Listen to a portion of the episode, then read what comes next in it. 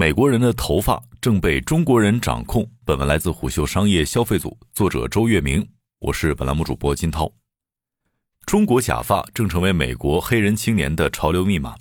这些产自中国河南许昌等地的假发，经由几百个带货主播声情并茂的实操演示之后，一跃而成为黑人时尚秘宝。他们身价与人气陡增，乘坐飞机轮船，成百上千箱的登顶美国。中国假发稳坐在黑人青年头上，他们不仅是美国黑人的时尚标配，甚至是身份与品味的象征。来自全球假发之都许昌的卖家田青告诉虎嗅，在美国，平均每五个黑人头顶就有一顶来自于河南许昌的假发。假发是黑人的刚需，由于黑人的发质多是刚硬的小卷发，难以留长且容易脱落，导致发型难以打理。再加上历史原因下，部分白人认为黑人传统发型不得体，不能进入正式社交场合，假发成为了不少黑人的必备产品。田青告诉虎嗅，由于价格昂贵，假发有的时候被称为“黑金”，拥有多少顶假发，甚至成为了财富身份的象征。不少美国黑人女性一年要花两万美元左右在假发上，如果收入不高，将是一笔沉重的支出。在这样的情况下，具备高性价比的中国假发逐渐占领了非裔美国人市场。非裔美国人市场仿佛愈发成为了一个不可忽视的地方。据数据显示，早在2019年，美国黑人消费力已经达到1.4万亿美元，比同期墨西哥 GDP 还要高，增长率已达百分之一百一十四，超出白人的百分之八十九。预计到2024年将达到1.8万亿美元。且据尼尔森数据，2020年就有近一半的非洲裔美国家庭在网上购物，这个数字比美国家庭的平均水平高出百分之十一。而对于中国出海人而言，善于发现细分市场机会的能力也愈发重要。每个种族群体、每个细分需求都蕴含着不少的空间，这一点已经被我国的新消费经济验证了。出海趋势也是如此。客户美发品牌 Timo 品牌总监吴查理告诉虎嗅，在他看来，若不以更诚恳的心态尊重不同种族消费者的细分需求，即使是大型本土品牌，也即将面临危机。比如，传统美业巨头露华浓就正在寻求破产。虽然黑人对美发品类的刚需长期存在，但查理说，Timo 的植发梳产品线打入美国市场之前，美国本土大型品牌鲜少有针对黑人群体推出的定制产品。之所以出现这一现象，与某些固有印象有关。在不少品牌的认知当中，黑人群体并不能承担相对较高的客单价，因此另眼相待这个市场。但查理告诉虎嗅，经过其品牌近几年的实践，体现了事实并非如此。很多产品给非裔用户的体验并不完整，他们的发质特点导致可能要用五六个通版产品来完成一个造型的需求。查理说，若一个产品可以整合五六个产品的体验，即使客单价较高，但因为节省了消费者的成本和时间，他们也愿意买单。据查理的描述，为了更贴合黑人群体的美发习惯，他们不仅在产品上要找出最合适的温度档位，还要在产品功能上增添急速加热功能，提高做发型的效率。此外，为了适合更厚的发量，还需要根据人体工学做产品造型的调整。如此看来，如果想获取更高的客单价，在细节方面下足够的功夫是必不可少的。当然，除了如 Timo 这类走品牌化路线的产品之外，许多中国产品打入美国黑人市场还是在依靠低价优势。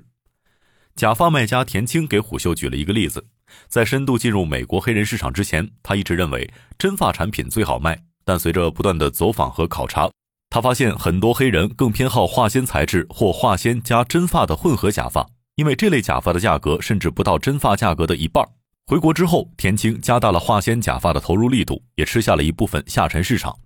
实际上，在美国，非裔美国人群体的许多产品需求都是被本土品牌忽略的，而且在购物的时候也会受到不公平对待。据调查，百分之五十九的美国黑人称，在市区商店和大型购物商场享受的待遇不如白人消费者。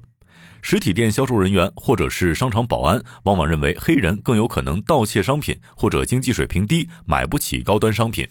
有的美妆美发品牌实体店甚至把黑人女性的产品陈列柜上锁，有的时候还会拒绝黑人消费者购买。尽管如今的美国愈发讲政治正确，且弗洛伊德事件之后，美国各地兴起黑人店铺消费热潮，呼吁美国品牌留更多的货架给黑人企业产品，但在虎嗅与多位熟悉该市场的业内人士交流时，发现仍然存在不少购物歧视的情况。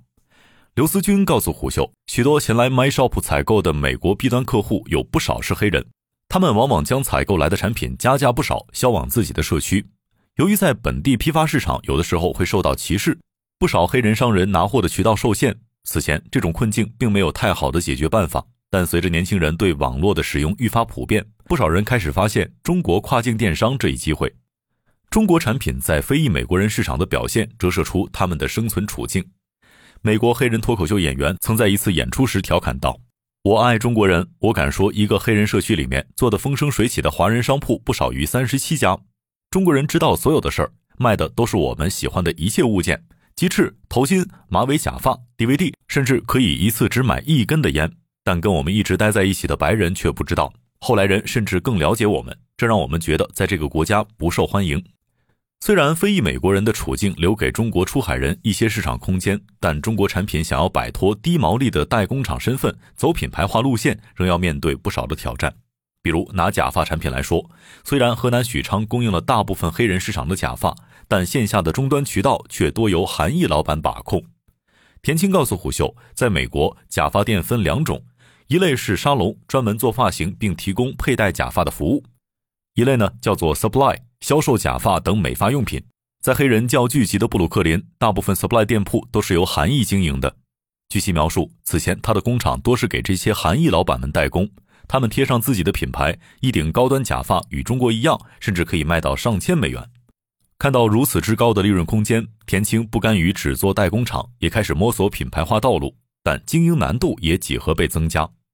田青首先遭遇的就是线下渠道的开拓问题。假发类产品与许多品类不同，线下店铺的试戴非常重要，但这类店铺多为韩裔老板把控，他们只能寻找黑人开的美发店来寻求合作。而这些努力刚刚带来些许成效，由于疫情的原因，计划又被搁置了很长时间。田青也不得不开始寻找新的路径。借着一些老客户的捧场，田青带领其公司开始了 TikTok 直播，也开展与美国黑人 KOL 的合作，向其品牌独立站引流。除了渠道开拓难题之外，田青也开始面临材料成本上升的压力。田青说，其真发材料基本上来自于国内和印度，其中国内的质量最好，价格最高，但供应量早在几年前就开始减少。现在连每年靠出口头发就能赚中国十几亿的印度，真发材料也亮起了信号灯。印度的一大头发来源地是寺庙，此前由于剃发的信徒众多，商人们会定期去收头发。但随着印度年轻人生活方式的转变，印度的头发资源也开始减少。印度有些较为贫穷的地区，甚至出现了剪发杀手，用武力迫使女孩剪发。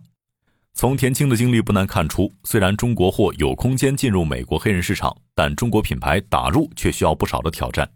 田青并不是孤立，吴查理所在的 Timo 品牌虽然打入美国线下大型商超，但其向虎嗅描述这一过程的时候，称每一个环节都非常难。而线下渠道强势的议价能力和营销补贴要求，使得这一步创收盈利的可能性尚不明朗。美国传统的大型线下渠道对中国品牌的友好程度并不高。查理说，他们不仅要向这些商超提供更高效的供应链和更低的产品成本，确保能够进入渠道，还要能够在渠道生存。为了提高品牌知名度，Timo 要投入不少的精力与美国全维度的不同类型媒介合作。这其中不仅有美国黑人群体更偏爱的时尚杂志，还要包括电视节目。不过，一旦打入美国黑人市场，无论是 B 端还是 C 端，忠诚度都是相对比较高的。刘思军这样说：“从 B 端来看，不少黑人商家由于拿货渠道受限，会更加珍惜中国供应商的渠道机会。”而从 C 端而言，若相较本土品牌更能够贴合他们的需求，黑人群体的强社交粘性和聚拢度，往往能够起到更好的传播效果，复购率也进而大大增加。商业洞听是虎嗅推出的一档音频节目，精选虎嗅耐听的文章，分享有洞见的商业故事。我们下期见。